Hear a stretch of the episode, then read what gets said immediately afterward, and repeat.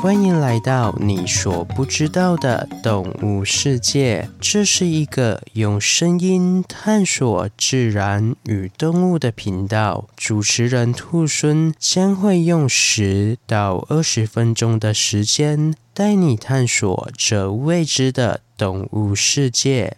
第四十一集：草原中的蛐蛐儿。各位听众朋友，大家好，我是兔孙。本次是由 Grace 所投稿的主题，谢谢你的投稿。那说到蛐蛐儿，我想对文学或是中国历史比较熟悉的朋友，应该马上就猜到答案了吧？没错，今天要介绍的动物就是蟋蟀。不过在开始介绍前，兔猻想先声明一下。兔狲对节肢动物的昆虫涉猎比较少一些，再加上昆虫的种类非常繁多，因此对兔狲来说，讲解昆虫的内容会比较没有自信一点。所以，还请各位听众朋友之后投稿动物时，先尽量避开昆虫。但是，已经投稿的朋友也不用担心，兔孙还是会找更多的背景资料来研读。毕竟，满足听众朋友们的各种求知欲，也是让兔猻最开心的事情。同时，兔猻也可以从中学习到更多的新知呢。好了，那前言就说到这，让我们进入今天的主题：草原中的蛐蛐儿——蟋蟀。那一说到蟋蟀啊，我想有些听众朋友可能会觉得头大，想说蟋蟀、蝗虫、螽斯这些昆虫都有着粗壮且善于跳跃的大长腿，再加上外形上也有些雷同，那到底要如何区分它们呢？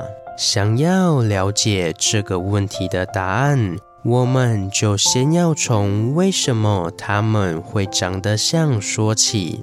蟋蟀、蝗虫、螽斯长得像的主要原因是，它们都属于昆虫纲直翅目的物种。说白话一点，就是它们都是亲戚，是一家人，所以理所当然会长得像。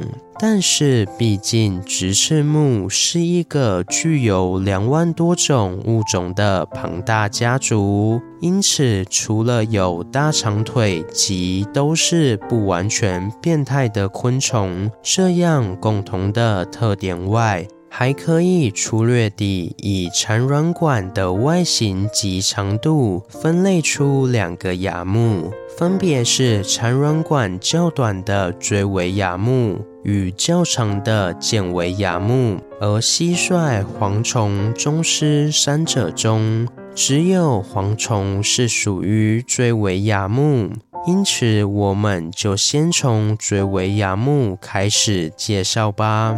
锥尾亚目通常具有较短的触角及产卵管，还有听器，也就是耳朵，是长在腹部基部的位置上。这边指的腹部基部，就是翅膀与腹部最前端的交界处。说白一点，就是耳朵是长在翅膀下面的肚皮上。另外补充一点，我们常说的蚱蜢其实是不存在的，因为蚱蜢其实是个组合名词。蚱蜢的蚱指的是锥尾亚目下的蚱总科，而蜢则是锥尾亚目下的蜢总科。因此，蚱蜢其实指的就是蜢总科与蚱总科的物种，而这两科的物种都因为是属于锥尾亚目，因此蚱蜢也被作为锥尾亚目物种的通称。那接下来再谈谈剑尾亚目。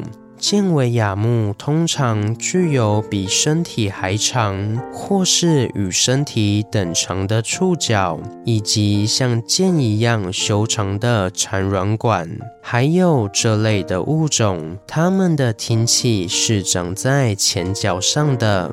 总结一下两种亚目的差别：锥尾亚目是短触角、短产卵管，且耳朵长在肚子上。箭尾亚目则是相反过来，有长触角及产卵管，还有耳朵是长在前脚上。所以听到这边，我想聪明的听众朋友应该可以简单的区分出锥尾亚目与箭尾亚目的差别。不过这些都还只是入门班的小知识而已。接下来，兔猻要更进一步详细地为大家区分出蟋蟀、蝗虫、螽斯的主要差异。首先，我们先从最简单的触角开始说起。刚刚有说到，触角最短的是最为雅目的蝗虫。但是，同属箭尾亚目、有着长触角的蟋蟀及螽斯，要如何区分呢？其实也很简单，只要比较触角与身体的比例即可。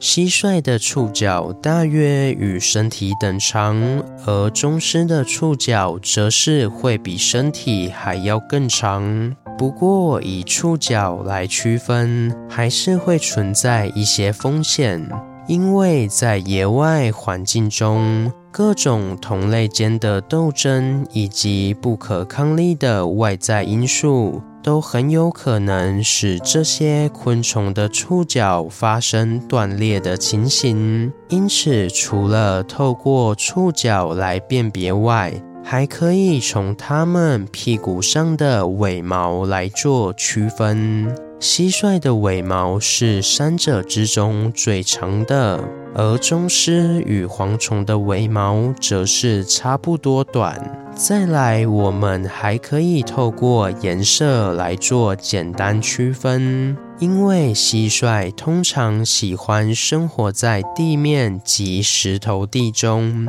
所以颜色会呈现较为深沉、暗淡的深咖啡色；而螽斯与蝗虫喜欢栖息于绿色的草地与浅褐色的谷物中，所以颜色会以绿色及褐色居多。除此之外，还有两个高手级别的辨别方法。第一个就是看产卵管的长度及形状。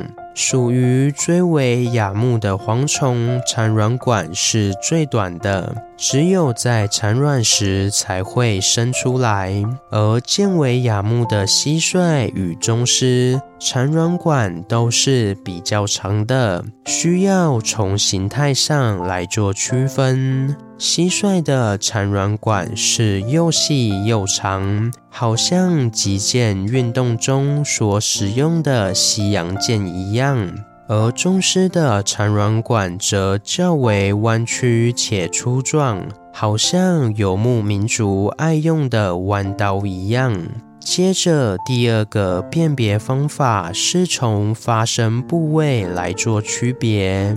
蝗虫主要是以后腿摩擦翅膀的方式来发声，而蟋蟀及螽斯都是用翅膀互相摩擦的方式来发声，且蟋蟀的翅膀通常是右翅叠在左翅上，螽斯则是左翅叠在右翅上哦。那听到这边。我想各位聪明的听众朋友，只要能掌握今天介绍的特点，以后在野外看到蟋蟀、蝗虫、螽斯这类的昆虫出现，就可以简单的做区分啦。最后，今天的投稿者 Grace 说：“蟋蟀常常会莫名的出现在我家，想了解它到底是怎么进来的啊？”嗯，关于这个问题，兔孙也不是专门除虫的专家，所以可能没有办法给出最完美的答案。不过，以兔孙对蟋蟀的认识，蟋蟀是属于喜欢阴暗潮湿的昆虫，因此兔孙认为蟋蟀会跑到家中，可能的原因是。家中的环境可能过于潮湿，又或者是家中可能有种植很多的植物，导致蟋蟀觉得这边是个不错的生活地点，所以才跑进来。